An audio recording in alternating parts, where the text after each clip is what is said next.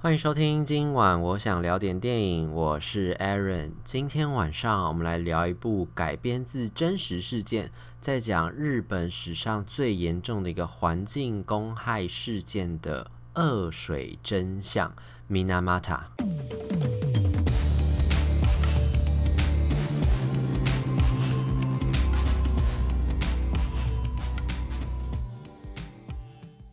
米纳玛塔这个原片名呢，其实就是日文的水语。它其实是水，那个雨就是一个人字边，在一个口天吴的那个字，叫做就是念雨三声雨。那它其实本来是一个熊本地区的一个小城市小渔村，然后在这个地方呢，在日本的一九，其实从一九五零年代开始就出现了很严重的一个环境公害的问题。就是那个时候呢，那个地方有一个公司，他们在制作一些产品的时候，因为会用到一些化学原料当做催化剂，这个催化剂里面呢就含有。有金属、重金属的那个汞，就是水银啦。然后他们就把这个催化剂的废水呢，没有经过处理，就直接排放到呃海洋里面。那在这个海洋里面的那些鱼啊、虾啊。吃到了这些含有汞的这些水啊，跟食物之后呢，就会残留累积嘛。就当这些食物后来又被人类捕捉到了之后呢，人类吃了这些呃有含汞重金属的这些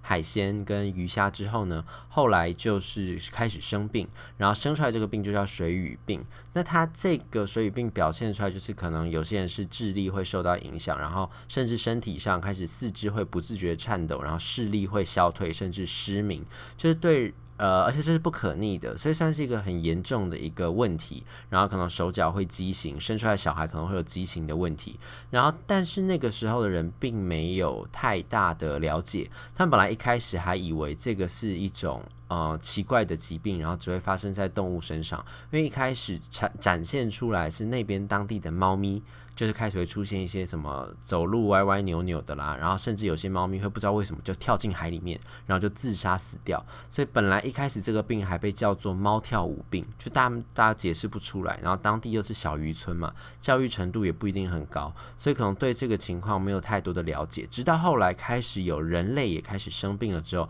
他们才意识到问题可能还蛮严重的。而且他们那时候还发现，就是他们那个当地啊，就是靠海嘛，是渔村，很多那种鱼虾会自己就死掉，浮在上面，然后他们就开始去捕捞，然后过一阵子之后呢，开始那些渔获量开始锐减，所以他们就知道这个环境一定是出现问题了，于是他们就开始把这个矛头指向这间制造公司，叫做制塑公司，他们就觉得制塑公司是不是有一些些呃。问题隐瞒没有跟当地的这些居民讲，居民就开始联起发起这个抗议，主要在讲的就是这样子的一个事件。那这个事件呢，它在高峰期的时候，其实一九七零年代那个时候，其实它。不只是发生在熊本的水俣市这个地方，它其实那个时候后来在新系也有发生这件事情。后来其实一开始是新系那边的团体，就是当地的受害者自助协会什么的，去告当地的这些制造商，然后告一路告告到东京的法院。然后后来他们在这个地方胜诉了之后，那些人又跑来帮忙熊本的水俣市这个地方的人，虽然他们是第一个。呃，发展出这个疾病的人，所以后来这个病才会被叫水俣病嘛，就是以这个地方命名，就是米纳马塔这个疾病这样。但他们其实也是后来是新系那一派的人赶快来帮忙，他们这边水俣市水俣市这边的居民的自助协会才一起去提出诉讼，然后最后才让法院裁定，就是说这个制塑公司其实是有道德上面的责任跟义务，还有法律上面的责任，是应该要去。补偿跟补助这些当地受害的这些老百姓，才让这个事情后来就是有一个稍微比较能让人接受的一个发展啦。因为其实，呃，那个时候其实一直到后来就是。制塑公司一直都还存在，一直到现在都还存在。因为这个疾病，它的这个遗传遗留下来的问题，并不是当时补偿完就结束了，它其实延续了非常非常多，影响又非常非常的广。其实还是这几年都还是一直不断的有一些些受害者在提出上诉，就他们就认定说，他们应该自己身上一些疾病也是受到这个当时制塑公司。他们排放废水，影响到这个地方的生态，然后影进而影响到这边居民的这些身体。那它那个蔓延的范围跟影响的范围实在太大了，所以其实一直都陆陆续续还有一些人晚期发病了之后要去申请赔偿，然后去申请认定的时候，都还是有很多的疑虑。虽然在二零一三年那个时候，制塑公司他们曾经出席一场这种水俣病的这个算是。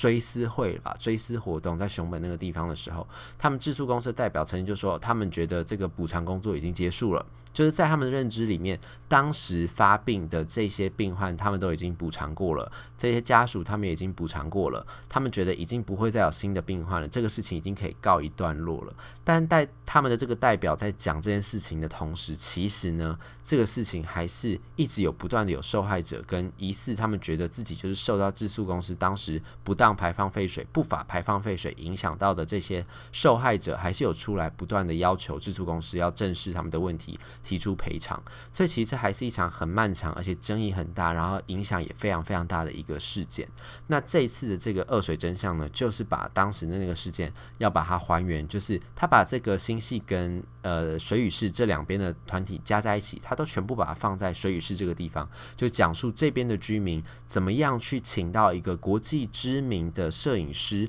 帮忙他们来到这个小城小渔村里面，拍下这些震惊、令人看了之后非常非常震惊的照片。他拍下来就是那些当地人的生活，然后当这个制塑公司的工厂排放的废水排到海里的那个画面，还有他们在可能在实验室里面发现，其实制塑公司早就已经知道他们有在排放的废水可能会影响到当地的不管是动物或是人类的生活环境，影响到他们的生活。跟身体健康，技术公司可能早就知情，他有拍到一些些证据，说他们其实在自己的实验室里面都有这些数据，早就已经知道，但他们就隐瞒这个真相，然后还骗老百姓说跟他们没有关系。然后呢，他还去把当地人这些受到这个重金属中毒，就是汞中毒了之后，呃，身体情。可能身体就出现一些异常，然后小朋友生出来的小朋友，他们的身体也有畸形，然后智力可能也有问题。把这所有的东西都拍下来之后呢，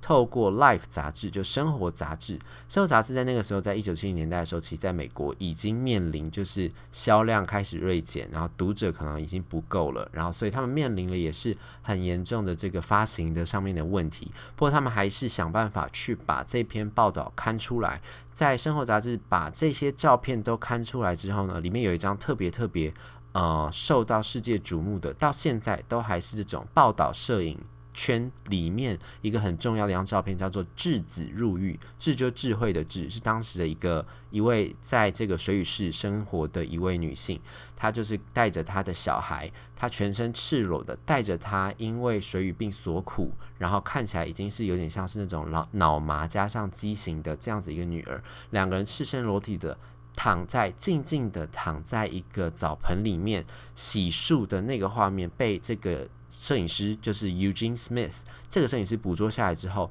在这篇报道里面获得非常非常大的回响。当世界上，因为 Life 杂志是等于全世界都可以看到的杂志嘛，当世界上都了解到说，原来在日本这个地方，他们的小老百姓正在经历这样子一个很严重的环境公害之后，才终于让全世界还有日本的政府，还有这个制作公司愿意去。正视这个问题，才会导致后来他们愿意在法院上面，当东京法院就是判下来说这个制作公司应该要赔偿的时候，他们才有后续的这些活动。那刚刚才讲啦，这个知名的这个摄影师 Eugene Smith 呢，就是强尼戴普来演的。其实这部戏还蛮。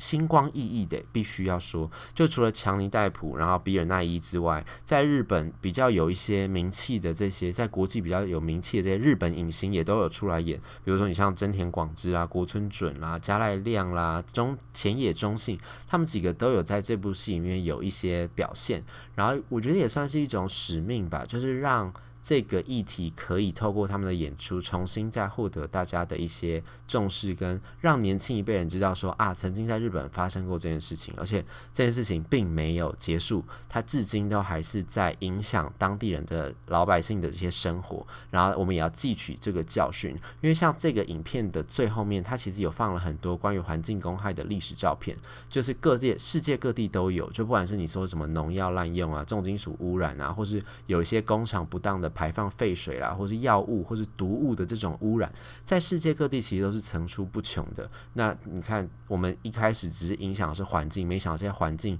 的问题也会后来回过头来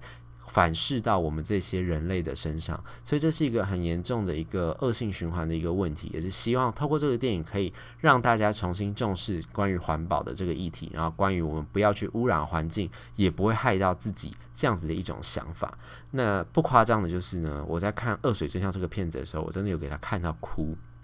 就是我觉得这个片子它有一个很重要的观点，就是它呈现出来的其实除了事件本身之外，它有一个很重要的事情，就是它把这个故事的重点放在小老百姓的身上。就虽然说这个强尼戴普演的这个 Eugene Smith 是一个很知名的摄影师没有错，的确也是这部电影的主角没有错。不过其实他是透过他来到这个渔村之后，我们看到在这个地方，他呈现出来这些小老百姓，就是他们又很穷苦。他们那个时候为什么会越来越严重？就是因为他们一开始他们捕到这些鱼被爆料出，就是说有含汞嘛，然后有可能有这个吃了之后会生怪病之后，他们等于经济条件就变得很差，然后渔获量又开始锐减，所以到最后他们经济条件很差的情况下，他们只能怎么办呢？就是吃当地这些有毒的鱼虾。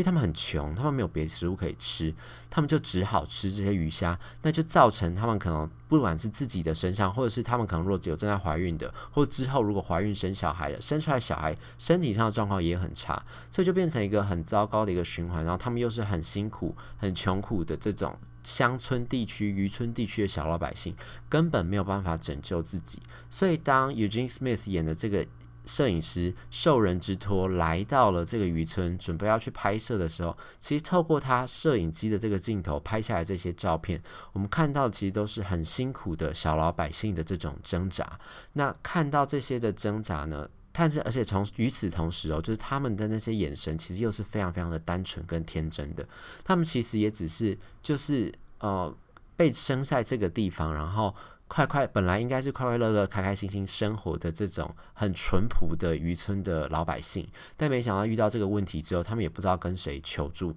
他们甚至也不知道要怎么样去救自己，他们只能组织这种自救会，然后想办法对着这个财团叫骂，然后叫他们出来面对，但财团根本就不理他们啊，所以这种时候才会希望说能够透过一个摄影师，国际知名的摄影师，把这件事情的严重性传播给世界知道，让世界来关注他。造成这个压力之后，才能够解化解他们现在遇到的这种危难。所以其实看了之后，我会觉得真的还蛮心酸的啦。就尤其是看到这些小老百姓正在经历这样子一个痛苦，你就会想说，啊，真的是很辛苦的人才会。落到这样子，需要靠这样子的一个呃，需要靠外界的救助，他们才有办法好好的活下去。他们要的其实也不多，就是在这个地方能够安心的生养、安心的生存、安心的生活下去而已。但是连这么卑微简单的愿望都很难实现的时候，你就会觉得不禁就会觉得感叹了，就是觉得他们真的是过得非常非常的辛苦。而且呢，像 Eugene Smith 这个时候来到这里呢。根据事情，就是事实上、历史上真的有发生的事情，就是他那时候还被制塑公司派来的人就打成重伤，因为他们就不希望他把这个事情传播出去嘛，所以就有人趁乱就把他打成重伤，甚至还让他的一只眼睛失明。你知道他们做的很狠啊，就真的要把他有点真的要把他打残打废，不要让他把这件事情讲出去，然后好好教训他一顿，想说你不要来多管闲事这样。所以其实这件事情整个在背后，虽然电影里面你已经演的就是已经是非常非常的残酷。跟残忍了，但是你可能在想说，事件发生历史上真的发生的真实情况之下，你可能就会发现，其实制作公司那时候在做的，就是这种大财团在欺压这种大鲸鱼，在欺压这些小虾米的时候，其实搞不好那个手段是更残酷，而且更冷血无情的。那透过这个电影在看的时候，其实就能够完全感受到他们所面临的那种。困境，然后要怎么样透过这个摄影师的帮助，让他们能够好好的克服这样子一个困难。然后其实这个片子也是在讲关于这种摄影，就是他们都说，就大家都说，一张照片，一张真正的照片，其实胜过千言万语的。那你看到电影当中呈现出来这些影像，尤其这个 Eugene Smith 呢，他。著名的就是他都拍的是黑白的相片，而他之前为什么他这么有名？就是他在二战期间，他其实都拍了很多在战场上残酷无情，但是非常非常写实、非常非常震撼的摄影，就是他算是报道的摄影家嘛，所以他都真实的这种实况的照片，然后所以大家在看这些照片的时候，都会能够感受到摄影跟照相这个东西能够带来多大的冲击，视觉这件事情能够带来多大的直接的影响，它是可以直接触动到我们每一个人的内心的。你在看电影当中，它一幅一幅呈现出来当地小老百姓的那种生活的样貌，还有他们生病了之后那些畸形的身躯，然后他们那种纯净的眼神，但是发现他们的生活其实是充满了各种的折磨、各种种的苦难的时候，那一种触动到你内心的影像的震撼是非常非常强烈的。所以我才会说，我看这个片子的时候是速度，就是看到流泪，因为真的是不忍心去看这样子一个照片。那这个电影呈现出来，真的就是一个很重很重的一个议题。但是呢，在我相信在看完之后，其实大家会对它是有一种正能量的，因为毕竟到最后是沉冤得雪嘛，就是这个事情终于能够有一个。比较让人能够接受，就是这件事情并没有被压下来。虽然说伤害已经造成了，但至少至少